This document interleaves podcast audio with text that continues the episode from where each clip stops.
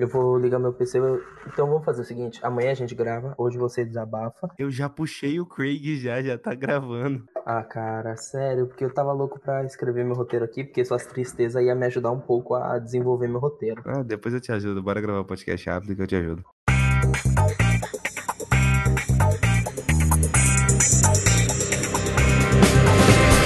Seja bem-vindo ao painel de controle, podcast de reviews de joguinhos da Start Zone. Nesse podcast, cada participante traz um jogo e comenta sobre o mesmo. Então, sem enrolação, vamos logo para o programa. Ai, meu Deus do céu. Eu sou o Skyper e estou junto com. Pera aí, só, só um instantinho, cara. Que hiperatividade foi essa? A gente saiu do clima da bad total e do nada. Seja bem-vindo ao painel de controle. É porque os ouvintes não merecem escutar a bad, cara. Exatamente, Eles sou precisam de uma coisa animada, e é por isso que eu estou aqui sendo animado. Aliás, vocês sabiam que a gente tem um servidor no Discord onde você pode me apresentei. ignorar totalmente as mensagens que a gente posta lá. Eu sou o Pedrão e bom, eu tô feliz pra caramba. Joguei muita coisa. O que, que você jogou, Pedrão? Fala aí pra mim. Vai, vem no meu- bem no meu ouvidinho. Fala, o que, que você jogou? Fala. Eu vou fazer a lista. Eu vou fazer a lista, gato. Calma aí. Ó, eu joguei ordem pelo ordem aleatória ou ordem pelo qual eu comecei a jogar. É. Tá, você escolhe, cara. Isso é você. Esse mês de janeiro é um mês que eu falei, meu, eu não vou jogar nada. Porque literalmente o começo do mês não tinha muitas datas de lançamento divulgadas. Não tinha porra nenhuma. Não, não tinha. Janeiro não tinha porra nenhuma. Aí o Pedrão faz o quê? Ele tira do cu 20 jogos assim, sabe? Ele começa a mandar e-mail pra todas as empresas falando, ô, dá um joguinho aí, tio, ô, dá um joguinho aí, tio, dá um joguinho. Aí ele recebeu o jogo pra caralho, sabe? e joguei tudo em uma semana. Ah, mas também, né? Jogo de meia hora? Tá no cu? Não, não, não, não, não. A maioria deles era um pouquinho grande, alguns eram pequenos e Digimon é longo pra caraca. Enfim, eu comecei jogando Digimon, Digimon Story Cyber Sleuth Hackers Memory. É isso aí. É isso aí Japonês, né? Japonês. aí depois eu peguei a depois eu peguei pra jogar Strikers Edge, um jogo da minha publisher de jogos indies favoritos, a Playdius, que, que eu trouxe anterior ano passado, um jogo da Playdius, o Boiling Bolt. É aquele. Vamos ver se eu, se eu consigo lembrar. É aquele das navinhas? Exatamente. Aí, ó, lembrei. Nossa, ó, até que você se importa com o seu compromisso aqui como É. pseudo jornalista de games. Cara, eu sou um jornalista top. Eu também sou um jornalista topperson. Sou até reconhecido no Twitter. Minha mãe não me segue, cara. É, é. Nem a minha. Mas eu gosto assim. É, bom. assim também. É. É bom ter liberdade. Aí depois disso, eu joguei Timothy vs The Aliens, um jogo que não vai lançar provavelmente pro Brasil, lançou pra Europa e pra América do Norte, se eu não me engano. Ásia eu acho que não lançou. E também, pra finalizar, eu joguei Bleed 2.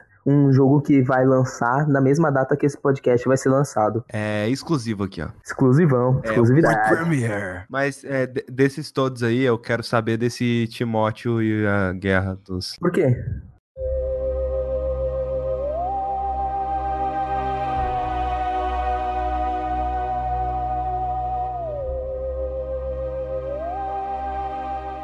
Não sei, velho. Porque, porque Timothy é, é- é um nome muito bizarro, sabe? Aí eu tenho curiosidade pra saber que porra é essa. Eu achei que era pelo meu tweet em inglês agradecer. Tweet, é tweet mesmo, é. Meu tweet em inglês é, agradecendo ao Wildsphere por ter feito aquele jogo. Não, não, você é pagar pau das pessoas no Twitter. Isso aí não é, não é novidade. Não, mas eu agradeci por- com, com carinho porque foi um jogo feito com carinho, entendeu? E eu acho que eles merecem um pouquinho de, de reconhecimento, entendeu? Eu acho que as pessoas têm muito pouco reconhecimento pelo que elas fazem e eu gosto de ser uma pessoa que faz isso, entendeu? Reconhecer o que as pessoas fazem de bom e de ruim também. Então eu vou começar falando logo por um jogo que, bom, eu acho que é um não mais importante, mas é o que tá mais perto. Assim, vai lançar hoje, na data que esse podcast tá lançando, então, é Bleed 2. Eu peço pra ele falar do Timothy e ele vai falar de Bleed 2, ok. É porque tem um amigo meu que queria ouvir sobre Blade 2, aí meio que. Então, você tem que fazer com você tem que fazer com o seu amigo sacanagem. Não, não, não esse tipo de sacanagem. O que você tem que fazer com o seu amigo é deixar Blade 2 pro final. Então tá, vamos falar de Timothy vs The Aliens. Por que você tá tão curioso por esse jogo, afinal? Não sei, velho, porque Timothy vs Aliens, que porra é essa, cara? Ok, você vai ficar mais ainda impressionado quando eu falar sobre o jogo, porque ele é algo que eu nunca achei que ia ver na minha vida. Eu me recuso a ver qualquer gameplay do jogo enquanto você não falar. Timothy vs The Aliens é o seguinte: é um jogo que você controla, obviamente, Timothy, um garoto que na sua adolescência foi abduzido por alienígenas do bem que, que fala que deram uma previsão do futuro falando que a Terra ia ser é, é, como é que é mesmo? Atacada por alienígenas. Ah, Só que alienígenas é, do mal. É isso aí. Porra, caralho, hein, velho? Que plot, hein, mano? Eu imaginava que seria algo do tipo.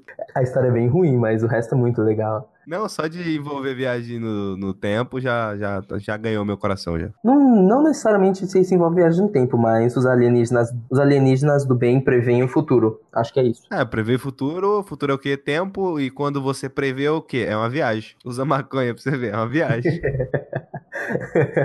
ah, é tipo The Good Place, tá ligado? O único cara que acertou como era o paraíso foi o cara que tava louco de LSD. Enfim. Aí, beleza. É, o Timothy é abduzido, tal, os alienígenas falam sobre o futuro e dão para ele um as na manga. Literalmente um as que dá o poder dele de ser super rápido, mas para as outras pessoas ele tá como se fosse em câmera lenta. Então, isso é uma mecânica muito importante no jogo que é introduzida. Então, toda vez que você ativa o as, você fica num slow motion bem comum. Beleza, Timothy vs. Alien se diferencia tudo já na sua ambientação. O jogo é inteiro no ar, mas não no ar como LA no ar. Ele flutua? Ele é no ar no sentido de simplesmente o jogo inteiro ser em branco e preto. Preto e branco. Tanto faz. É só para quem não entendeu. e o jogo inteiro é nessa escala monocromática. Então, você. É muito estranho ver um jogo sem as cores, cores. comuns. Na verdade, ele tem cores. É aí que é a jogada. Os alienígenas são coloridos. Ou seja, tudo é preto e branco e tem alienígena laranja, tem um alienígena verde, tem um alienígena vermelho. É que você não entendeu. Esse jogo ele é uma crítica dizendo que o quê? Que o ser humano é uma bosta e que alienígena é muito mais legal. É, pode ser que seja isso.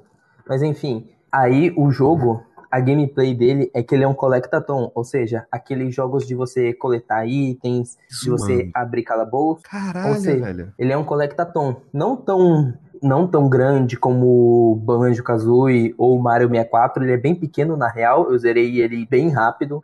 E ele é um collectathon em mundo aberto. Então, tá, ele é isso uma... me preocupa. Não precisa se preocupar, ele é um mundo aberto minúsculo. Literalmente, o um mundo aberto se simplesmente serve para você poder é, pegar alguns colecionáveis, obviamente, e para você poder pegar chaves para você para diferenciar as áreas, entendeu? Em vez de você simplesmente selecionar fase A, fase B, fase C, você, por exemplo, você dirige até o cemitério usando a chave que você ganhou de um carinha, ou você dirige até a estação de polícia usando a chave que você comprou. Então, ele, o mundo aberto é bem útil ao jogo, não é uma coisa inútil. Não existem missões secundárias no jogo. Ele é literalmente rushado na história. Então, praticamente o jogo é o Timothy indo tentando Atrás dos ver aliens. Como... Ah, mas para isso ele tem que primeiro salvar alguns amigos dele, porque praticamente o Timothy, ele com os poderes de viagem no tempo, ele se tornou o maior mafioso da cidade. Então ele é o único que, que pode fazer qualquer coisa lá, beleza. Como que esses poderes são representados na gameplay? Slow motion comum. Max Payne da vida. É, praticamente isso. Só que para você poder alimentar o seu as na manga, você tem que literalmente pegar as energias que os aliens derrubam quando morrem. Ou seja, um poder dado pelos aliens alimentado pela energia de aliens mortos. Mas enfim, cara, esse física, jogo né, é velho? física. Isso aí, isso aí é totalmente física, é totalmente baseado na vida real, tá? É, cientistas estudaram para realizar esse feito. E é isso aí, cara. A ciência nos permitiu chegar onde a gente está hoje. Enfim, e o jogo é muito interessante, cara. E ele, de um lado, ele se beneficia por ser curto, porque você consegue aproveitar muito bem o jogo. Então você vai explorando as áreas, você vai matando alguns alienígenas, você vai experimentando armas, até o momento que você falou, caramba, eu estou na nave na nave dos alienígenas, é a fase final. Olha só, zerei o jogo, caramba, gostei da experiência, mas dá um gostinho de quero mais. Cara, eu, eu tô vendo a gameplay aqui agora. Velho, parece muito bom, sabe? Que Ele é, é bizarro. Porque, tipo, ele tem todo um clima no ar. O início dessa porra tem todo um clima no ar, assim, nem parece que, tipo, tem coisa a ver com Alien, sabe? Sim, e ele tem aqui. A, a, história é tão ruim assim? Cara, a história não é muito bem aprofundada, mas os personagens são bem legais até. Tipo, não, mas tipo, é uma galhofa legal? É uma galhofa legal, cara. Tipo, literalmente, para você poder chegar à nave mãe, você tem que ir nos esgotos, e nos esgotos tem uma loja de um mafioso. Por quê? Não se sabe, mas o mafioso vende as coisas lá. É óbvio. É óbvio o que que aconteceu. Não, não, cara, isso aí é muito óbvio para mim. O que que aconteceu? Depois que as tartarugas ninjas crescem, elas vão ficar, eles ficam famosas e vão para Nova York e manda, montam uma banda de K-pop. Aí depois que aconteceu, o Mestre Splinter ficou sem ter dinheiro, sem ter nada para fazer e falou o quê? Vou virar uma mafioso dessa porra porque eu sei lutar pra caralho. Aí beleza. Aí lá o cara te dá sua missão principal, que é o quê? Achar dinamites para poder explodir uma, uma parede que leva até a passagem para você conseguir chegar na nave mãe. E, por exemplo, tem dinamite na estação de polícia, tem dinamite no, no cemitério, então você tem que ir pegando. E, cara, é galhofa pura o tempo inteiro o jogo. O jogo é uma galhofa sem fim. E isso é muito legal, cara. É um jogo que eu me diverti demais. E, e realmente queria um pouquinho mais do jogo, mas eu sinto que se o jogo fosse um pouquinho maior, eu ia enxergar mais erros nele. Tipo, o fato dele ser pequeno torna ele bom, porque ele é contido. É uma experiência, tipo, boa, curtinha e boa, uma experiência bem fechadinha, sabe? Exatamente. Por exemplo, a gameplay dele eu ia achar muito vazia se simplesmente fosse muito grande o jogo. Porque, querendo ou não, o, o esquema dos aliens, eles são ligados no kill kill. Ou seja, mata, mata. Eles vão atrás de você tentar matar. Alguns aliens têm alguma diversificação. Por exemplo, se o alien verde te pega, ele, se ele encosta em você, ele não simplesmente dá dano. Os laranjas, eles são pequenininhos e pulam em você. Os verdes, eles te engolem e conseguem sugar sua vida até, até você morrer. E os vermelhos, eles são muito difíceis de matar e eles fazem praticamente a mesma coisa que os verdes, só que muito mais rápido. Então, eles têm suas individualidades, mas normalmente é praticamente você ficar fazendo a mesma estratégia de zombies do Call of Duty anda em círculos e atira. Ah, tô ligado. É exatamente isso que você faz com eles. Você tem algum um, armas diferentes, você tem a pistola comum com munição infinita, você tem a metralhadora, você tem escopeta, você tem uma Magnum. Tá, mas você disse que é tipo um colectatom, mas o que que você coleta? Então, cara, o Colectatom, o esquema do Colectatom dele é um pouco diferente. Existe as coletas secundárias, que são os hot dogs, e o esquema das fases sendo divididas então, praticamente assim, o, o, seu objetivo de coletar, na verdade, são as dinamites, mas para isso você tem que coletar chaves, mas para isso você tem que fazer não sei o quê. Então, ele no esquema de coletatom dele é um pouco diferente, vamos dizer assim. A parte de coletar tá mais, a parte mais similar dele ao coletatom tá mais ligada puzzles e ao simplesmente o fato de do plataforma dele e dos objetivos do que simplesmente chegar, por exemplo, e sei lá, ser aqueles colectaton que você precisa pegar três tipos variados de item para chegar no tal e ativar ele. Ele é um pouco diferente, ele é mais focado em objetivos. Sim, tem aqueles coletáveis inúteis, que não são tão inúteis, que são dinheiro, porque sim, tem dinheiro espalhado pelas ruas. E você pega esse dinheiro, compra as armas, você compra a seringa para poder recuperar sua vida e você compra a melhor coisa do jogo, a Master Key. Que, que, que ela uma faz? chave mestre que abre todas compra- as putarias de porta do jogo. Não,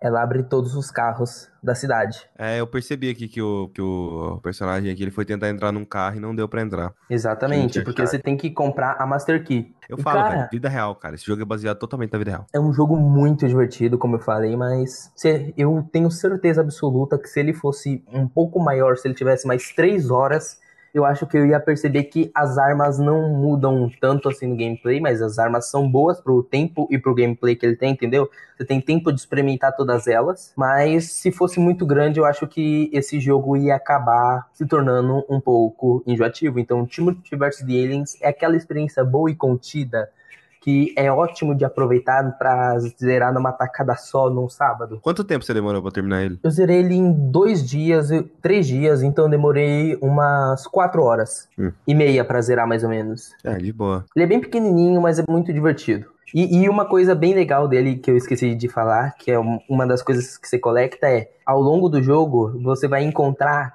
aliens ativistas que eles recuperam a sua vida. E- Não, eles praticamente assim, esses aliens aí do mal, eu não sou da vibe deles não. Então eu vou te ajudar. Toma um negócio pra aumentar sua vida, toma um negócio pra aumentar seu vigor de câmera lenta. É esteroide. Então, é bem legal, cara. Timothy vs. The Aliens, a experiência curta que eu recomendo pro final de semana. É, realmente fiquei impressionado. Não imaginava que seria um jogo tão legal assim.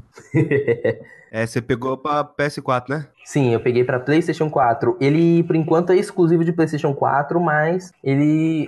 A Wild Sphere tem planos de lançar até julho ele pro PC na Steam. Ok, no caso depois você vai me passar sua conta pra eu estar jogando essa bagaça.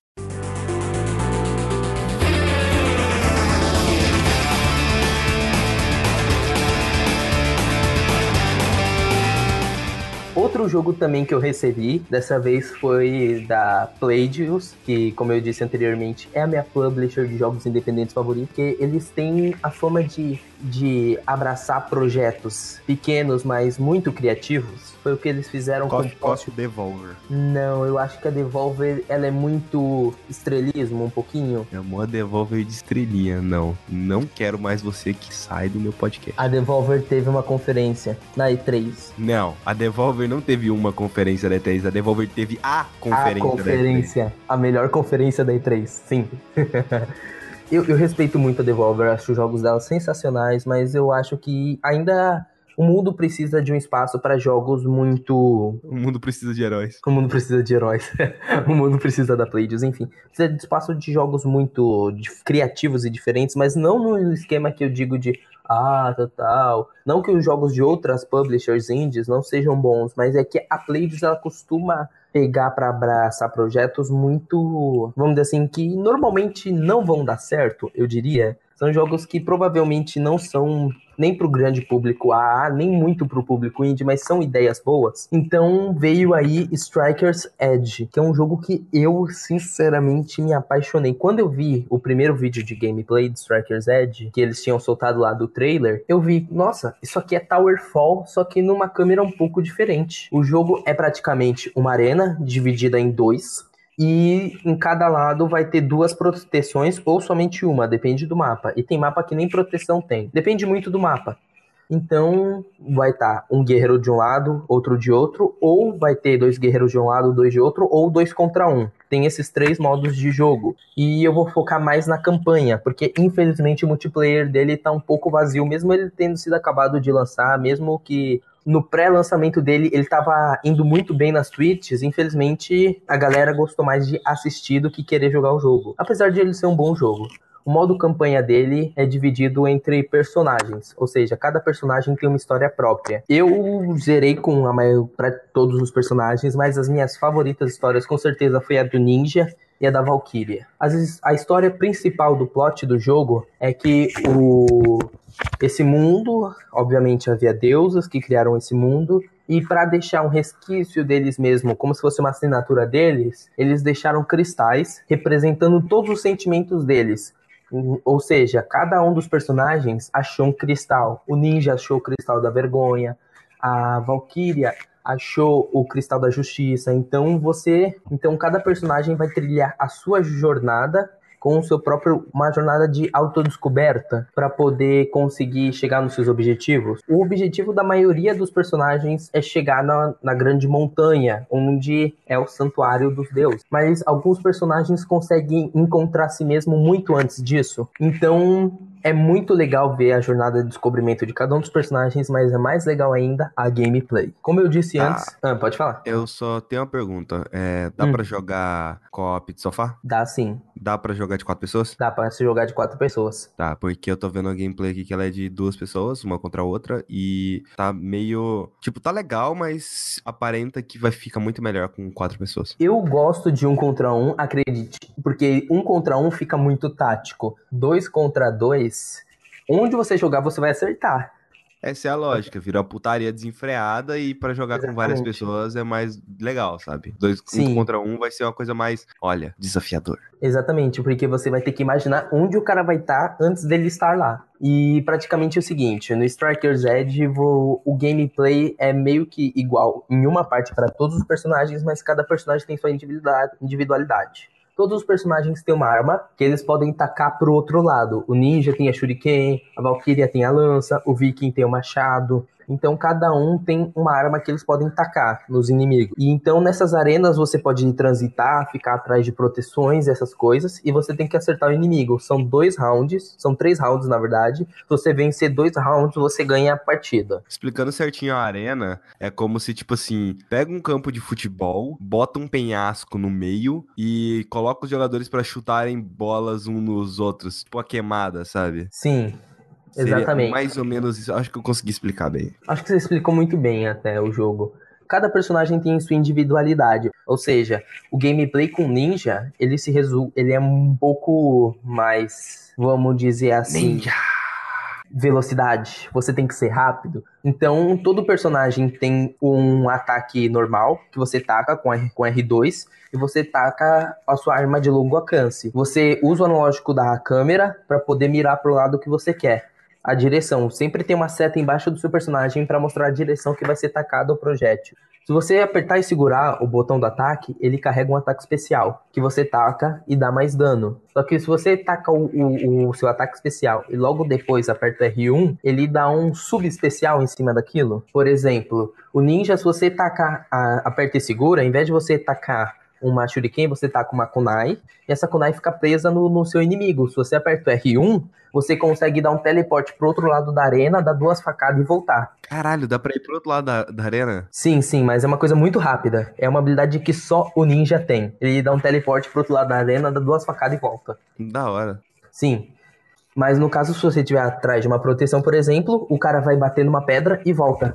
Então é muito de você analisar os dois lados. É muito legal jogar um contra um por isso, porque é muito tático. Se você joga com a Valkyria, a Valkyria é uma coisa muito louca, porque você se torna o rei da estratégia. Você vai analisar onde o cara vai estar. Tá. Porque a arma da Valkyria é uma lança. O tiro normal dela, ela ataca a lança como qualquer projétil. Só que você aperta e segura, você vai tacar a lança com força, se acerta o inimigo, dá bastante dano. Agora, se não acerta, fica um rastro no chão. E se você aperta R1, o rastro pega fogo rapidão. Ou seja, se você tacar a lança e o cara vai passar por aquele rastro, você, mesmo você não acertando ele, você consegue acertar ele com fogo que estava naquele rastro. Então, se você é, planejar bem, você consegue acertar o cara de qualquer forma, ou com tiro ou com o fogo.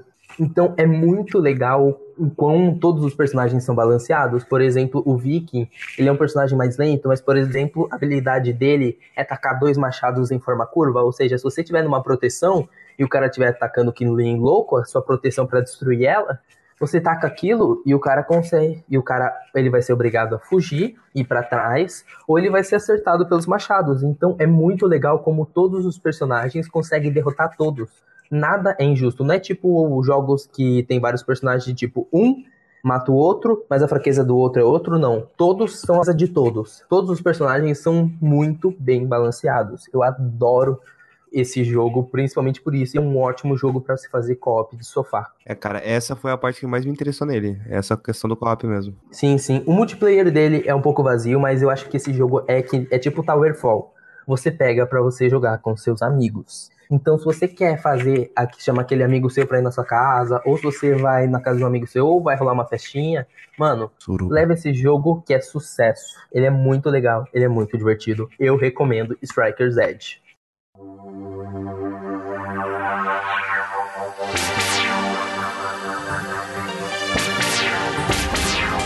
Eu trouxe para vocês agora um jogo que foi praticamente meu amor de fevereiro. Ele para mim é o melhor jogo que lançou no mês de fevereiro. Claro que depois de Monster Hunter World, porque nada supera Monster Hunter World, mas calma que um dia eu vou trazer Monster Hunter, é porque ele é muito complexo. Mas enfim, é um, eu trouxe para vocês Digimon Cyber Love não, Digimon Story Cyber Sleuth Hackers Memory. É, já começou, não, pelo nome, já dispenso, já não quero mais jogar. Esse Digimon, ele é uma prequel do Digimon Story Cyber Sleuth. Ele então, é ele uma passa... prequel? Ele é uma prequel. Caralho, pensei que era continuação. Em certos momentos, é, e é isso que eu acho muito legal, em certos momentos ele se passa ao mesmo tempo que o Cyber Sleuth. Ou seja, certas coisas acontecem e, tipo, às vezes você vê o personagem do Cyber Sleuth passando, ou você tem certos encontros. Certo? Então, muita coisa que acontece é explicada. Tipo, um monstro no Cyber. Um cara no Cyber Sleuth que ficou louco e começou a atacar o protagonista do Cyber Sleuth no Hackers Memory mostra como é que ele ficou louco. Então, ele é um, ele é um elo muito importante e é bem legal. Você pode começar pelo, pelo Hackers Memory sem ter jogado o Cyber. Não importa a ordem, porque querendo ou não, um jogo vai completar o outro e não vai ter problema de spoilers. Isso é que é o legal. A história do, do Hackers Memory é o seguinte. Você, você joga com o Keiso, mas dane-se o nome dele, porque você pode dar o seu próprio nome. Então você joga com o Pedrão. não, não, Pedrão não. Arranja o um nome mais legal aí, o Joel. Você joga com Astro Birobaldo. Pode ser.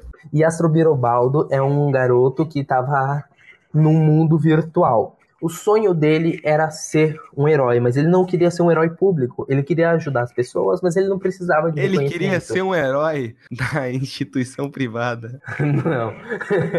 muito bom, muito bom. Essa piada foi boa, velho. Enfim, ele queria ser um herói, mas não necessariamente um herói que recebe reconhecimento. Ele queria simplesmente ter a alegria de ajudar as pessoas. Então, um dia ele foi tentar ser, é, entrar para um grupo de hackers que faziam bem. Eram hackers normalmente, que todo mundo sabe, né? Hacker bem, cracker mal. Enfim, é, ele foi entrar para um grupo de hackers, só que na primeira, na missão de iniciação dele, deu algo errado, porque ele encontrou um cara que era muito mais, vamos dizer assim, inteligente que ele, e o cara acabou tendo sua conta apagada, ou seja, ele não podia mais logar no mundo virtual.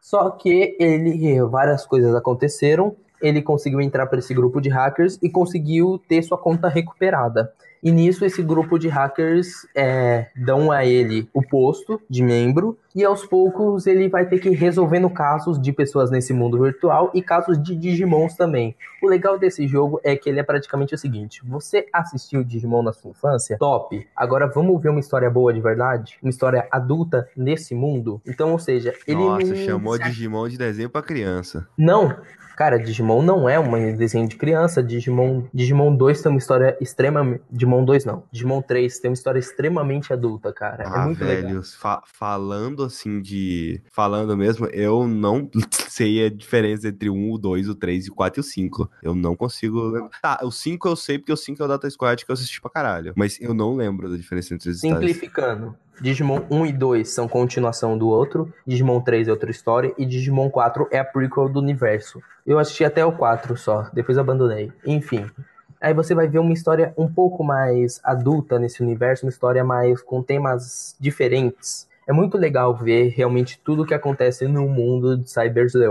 Porque, assim, a, a Bandai, ela quis fazer, aproveitar a marca Digimon de uma forma diferente. E querendo ou não, Digimon ia, estava ficando muito na sombra dos jogos de Pokémon. Então, o que, que eles fizeram? Eles fizeram um selo para histórias adultas no mundo do Digimon, que é o Digimon Story. Só que no meio disso, eles sem querer viram que Cyber Sleuth, o universo que eles criaram para Cyber Sleuth era tão legal que eles falaram: não, vamos fazer uma trilogia nesse universo de Cyber Sleuth. Ou seja, ele tem um selo de histórias adultas, mas ele tem um universo próprio. Aí, beleza. O, o problema maior para mim de Digimon Cyber Sleuth Hackers Memory é o protagonista, porque ele praticamente não existe. Ele é daqueles protagonistas. É a folha em branco. Ele é uma folha em branco para você se representar naquele personagem. Exatamente. O problema dele é que ele é mudo. Você não vai ouvir um diálogo dele. Isso eu, em alguns jogos não tem problema, mas em Digimon é um pouco irritante, porque em certos momentos, sei lá, os personagens estão falando diálogos e diálogos e tá, e sei lá, muito litros e litros de diálogo, e seu personagem responde com três pontinhos. Ah, cara, é porque o seu personagem personagem, ele é tipo eu na vida real. A pessoa fala pra caralho, fala pra caralho. É. Principalmente quando eu encontro alguém que eu conhecia há muito tempo, essa pessoa começa a conversar pra caralho comigo, sabe? Aí bate aquela preguiça, você só vê a pessoa e fala, é. Ou é seja, o, o, seu personagem vai falar mais em pensamento, às vezes aparece o pensamento do cara, nossa, que estranho isso aqui, tal, tal, tal, tal, tal, isso, isso, isso.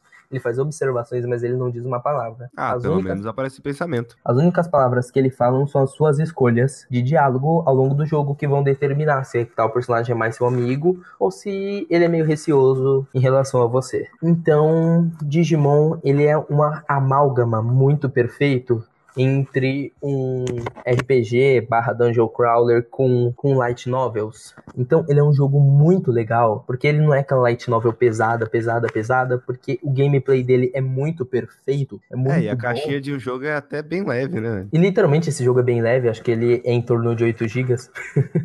Enfim, então ele é muito nossa, cara, agora que eu entendi a piada do. Da... Não. Eu tava esperando esse momento. Meu Deus. De nada, Pedrão.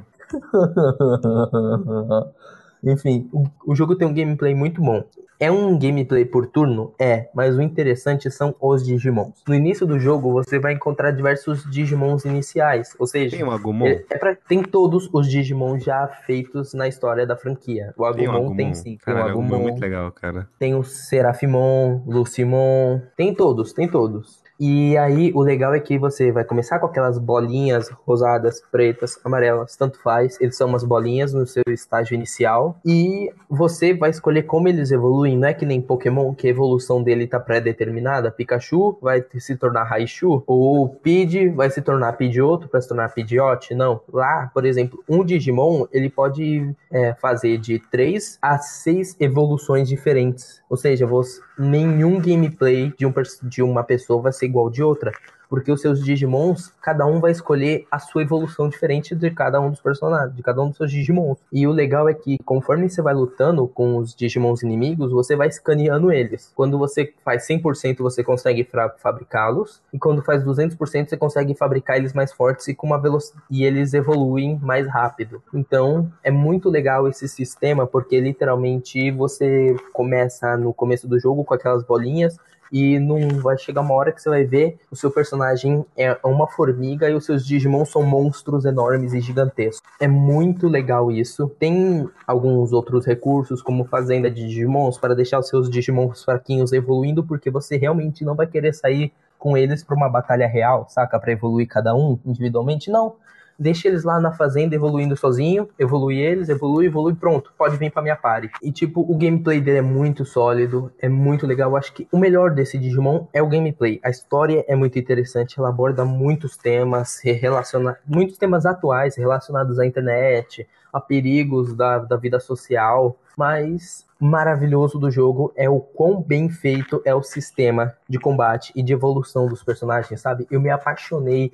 e, e me vi grindando várias vezes para conseguir pegar uma bolinha rosada porque eu queria ver o que, que aquela bolinha rosada ia virar depois. E eu descobri que aquela bolinha rosada se tornou um monstro amarelo gigante com um chifre no nariz. Ô, capeta. Cara, é só uma pergunta. É, tem Random Encounter? Sim, mas o, o bom dele oh. é que ele, ele tem o mesmo esquema do Demon Gaze, que, que, que dá uma melhorada nesse negócio de random encounter, que é o que? Automático você faz. Então, para facilitar o random encounter, ele tem aquele negócio de você simplesmente poder botar no automático. Então, todas as ações já são feitas e, tipo, inimigo fraquinho, random encounter, bota no automático que meus inimigos vão dar um especial e matar eles rapidão e bora bola pra frente. Então os ah, random encounters não enchem o saco. Eu realmente gostaria de ter a opção para desligar o random encounter, cara. Eu detesto isso, velho.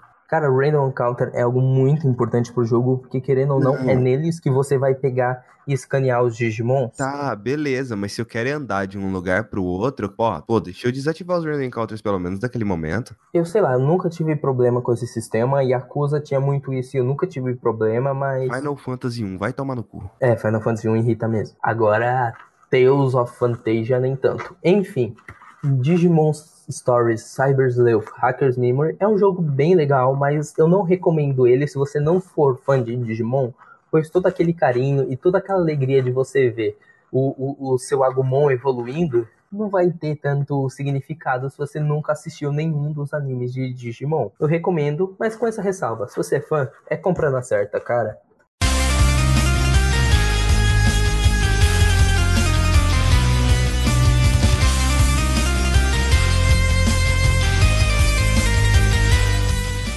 E o último jogo que eu trouxe para vocês é Bleed 2. Bleed 2, obviamente, é uma sequência de Bleed, que era um. Eu não imagino que Bleed 2 era sequência de Bleed. Ah, eu posso explicar? Eu pensei que era uma sequência de, de Cut. Ah, deixa eu ver. Enfim, Bleed, sendo sequência do Bleed 1, ele é um jogo de run run and gun, aqueles jogos que praticamente você anda, atira e é uma loucura. É, é muito difícil porque eu não joguei muitos jogos nesse gênero, então não consigo dar muitos exemplos. O único Cuphead. exemplo, não, não é muito similar a Cuphead. Eu diria que ele é mais parecido. Sim, ele é mais parecido com Metal Slug e com Contra 2. Enfim, Bleed 2 é um jogo muito bom eu, eu tinha um hype para esse jogo um pouco grande, porque eu sabia o quão bom era Blade 1. Só que, cara, foi além, porque o jogo sabe muito bem é, fazer tudo o que ele faz de melhor. Ele sabe fazer referências, ele sabe fazer um combate preciso e ele sabe dosar a sua dificuldade. Existem vários níveis de dificuldade, mas eu recomendo jogar o jogo na dificuldade muito difícil, porque é ali onde o jogo brilha de verdade. É, porque o Pedrão é, é hard é pro player, né? Então. Não, mas é sério, o jogo brilha muito no muito difícil. Tudo no jogo é ressaltado, é elevado a alturas quando você joga no mundo no muito difícil. A é, eu tô vendo, tanto que a primeira fase começa em cima de prédio. Acredite, ela só sobe. Ela sobe, sobe, sobe, vai pro espaço, é uma loucura. Enfim, você joga com a protagonista, que eu não lembro o nome e também não importa, só se sabe então, que... Então o nome dela...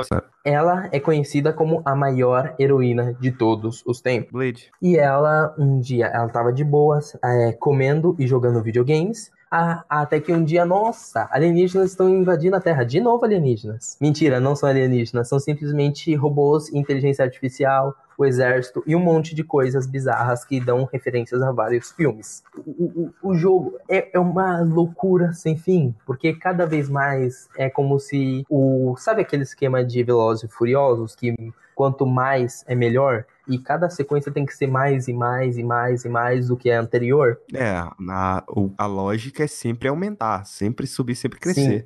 O jogo faz isso em relação às fases. Você começa de boas e a hora que você vai ver, cara, as fases evoluem, evoluem, evoluem, até você perceber que você tá em cima de um caminhão gigante voador no céu, quase no limite da atmosfera, lutando contra um ninja. Quem nunca, né, velho? Quem nunca? Cara, ele é um jogo de ação perfeito. Cara, realmente é parece muito bom. Ele é muito perfeito em todos os aspectos dele. Eu me diverti demais jogando, cara. Sabe o que é você literalmente ter batalhas de chefões totalmente diferentes? Chegar ao ponto que você luta contra um chefão importantíssimo da franquia, sabe como? Num ringue. Você tá ah. lá num ringue lutando com pistolas e espadas. Mano, o jogo ele literalmente pega suas expectativas e esmaga e fala: Cara, olha isso aqui que eu tenho para você. Olha só como isso aqui é melhor do que o que você viu anterior e achava incrível olha só como isso aqui é melhor ainda. O jogo literalmente muito curto, mas você vai passar umas boas horas jogando ele, porque você vai estar tá jogando na dificuldade que eu te recomendei, obviamente, porque você vai se superar, né? Só que não. É, Ou eu sim, não. Né? Mas eu estou vendo aqui no YouTube e menos de uma hora dá pra terminar. Dá pra terminar em menos de uma hora, sim. Mas ele é muito divertido mesmo. E o legal dele é que você zerando o jogo, depende da dificuldade que você zera, você ganha armas diferentes, tipo uma escopeta e outras coisas. Então, é recomendado que você zere no muito difícil também para você conseguir todas as armas do jogo, porque depois é, vai ter um. Platina, né? Platina. E a platina. Pedrão, platina. e obviamente, depois, depois disso, com você tendo todas as armas, você vai poder jogar um modo que é muito legal, que se assemelha bastante a roguelites, que simplesmente ele gera cenários aleatórios, bota um chefão do jogo, mas gera cenários aleatórios. E tipo, cara, os cenários escalo, dão uma escalonada também de uma forma muito divertida, porque praticamente você está jogando outro jogo, porque nesse modo praticamente eles criam cenários do zero, eles usam inimigos que nunca aparecem na campanha para criar todo um ambiente diferente, mostrar, olha só isso aqui, você jogou esse modo difícil, beleza, vamos testar você agora em fases que você não decorou, com inimigos que você não decorou todos os ataques, porque a campanha, querendo ou não, você vai perdendo, vai perdendo, mas você vai decorando todos os ataques dos inimigos. Chegou uma hora, por exemplo, no chefão, que, que eu fiquei muito tempo nele. Eu fiquei uma meia hora nele, eu desliguei o videogame, dormi. No outro dia fui jogar, eu passei aquele chefão em cinco minutos. Cara, eu realmente me impressionei com a qualidade de Bleed 2. Eu literalmente me impressionei com tudo que veio esse mês. Porque eu saí literalmente, como o Skyper falou, ô, me daqui, ô, me daqui, ô, mano, manda aqui desse jogo aí. Não, você é, tá, tá fazendo errado. Ô, velho, dá, dá aqui de joguinho aí, ó. Dá, dá aqui de joguinho aqui pra mim, velho. Tô precisando daqui de joguinho aqui pra tá com o meu site. Exatamente eu fiz isso e, cara, me impressionei porque eu recebi muitas pérolas. Dentre todos os jogos, eu diria que a gameplay de Bleed 2 é a mais estável e a mais bem feita, porque literalmente Bleed 2, o, fo o, o, foco dele é a gameplay precisa. Cara, quando a gente para pra pensar, tipo, o, o Timothy versus Aliens lá, uhum. ele é curto, ele é centrado, mas a ambição dele é maior. Uhum. O que torna o produto como um todo, tipo, legal, mas se fosse um pouco mais contido, provavelmente ele conseguiria ser melhor. Bleed, ele tem 40 minutos, então é, todos os esforços do time time de desenvolvimento foi para dentro desses 40 minutos, uma hora aí pra, né, pra tá Se impressionando o jogador. épicos. É, E- é aquela coisa, você sabe a sua limitação, você trabalha em cima dela, sabe? Sim, como por exemplo, o Timothy vs The Alien, a gameplay do tiro não é tão boa. Mas, cara, você tem a câmera lenta para contrabalancear isso e você tem uma gameplay pequena, um tempo pequeno. Então, beleza. Não, É, aí não, dá tempo de você enjoar. Exatamente, não dá tempo de você se incomodar, tipo, ai, a câmera, não sei o quê. Em- cara, enfrentando três aliens, você já tá lá com a- acostumado com a câmera. É a mesma coisa Blade 2. Você, ai, eu não gosto desse esquema de apontar o analógico pra onde ela vai atirar. Você tá no segundo chefão e você já, já tá rebatendo ataques do inimigo. Porque o gameplay dele é um pouco estranho, porque o mesmo botão que você usa pra atirar, você usa pra espada. Então, se você só dá um toquinho, ela dá uma espadada. Você toca e segura no analógico da câmera, ela atira. Então, você só praticamente usa o R2 pra pular, o L2 pra usar a câmera lenta, o analógico de mover e o analógico da câmera. Quadrado, X, quer dizer, é quadra, quadrado, X, triângulo e bolinha são inúteis no jogo. Qual que dá o dash? O dash é o, é o mesmo botão de pular, é o gatilho, o R2. O legal dele é que, por exemplo, ele é um pulo, então você tem que calcular muito bem, porque você dá o pulo, aí você aperta o botão do pulo de novo, ela dá o dash. Só que o dash dela não é um dash reto, você controla a direção dela. Então, por exemplo, às vezes está numa arena, uma arena, vamos dizer assim, por exemplo, que tá se movendo entre trilhos. O trilho de baixo te dá dano, mas você vê que não dá tempo de escapar por cima, você vai pela parte de baixo voando com o seu dash e volta pra cima. Então tem muitas opções interessantes em Bleed 2. Ele é um jogo curto, mas acho que todas as experiências que eu trouxe aqui é muito- são muito curtas, menos Digimon, mas são boas e contidas. Eu acho que o, o que esse mês trouxe pra mim é que simplesmente duração não é tudo. Às vezes jogos muito longos acabam te entediando, e esses jogos sendo curtinhos acabaram me trazendo uma experiência muito divertida e muito agradável e que fez o mês de janeiro ser um mês muito divertido pra mim. Por mais que isso aconteça, eu também eu consigo entender aquelas pessoas que, ah, é, duração de um jogo equivale ao preço que, e a diversão que eu vou ter naquele jogo. Porque tem, cara, jogo no Brasil é caro, sabe? E aí tem pessoa que compra um jogo por dois, três meses e fica lá aproveitando, sabe? Tem mais alguma coisa pra comentar? Não, é praticamente isso. Eu só digo uma coisa, cara. Se você for jogar Bleed 2, cara, vai de mente aberta. Não digo que não vá com expectativa zero. Vá simplesmente com expectativa de surpreender. Porque o jogo vai te surpreender de qualquer forma. Véi, você vai pra tá estu- correndo e estuprando o neguinho. Vai desse jeito aí, pode confiar que é isso aí. Blade 2 é sensacional. Vale todo centavo possível. E eu, com certeza,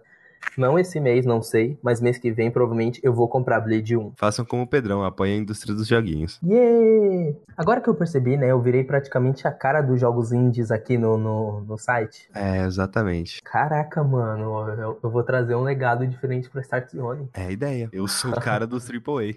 Eu também tô jogando Triple A's, né? Monster Hunter. AAA japonês não é AAA, não.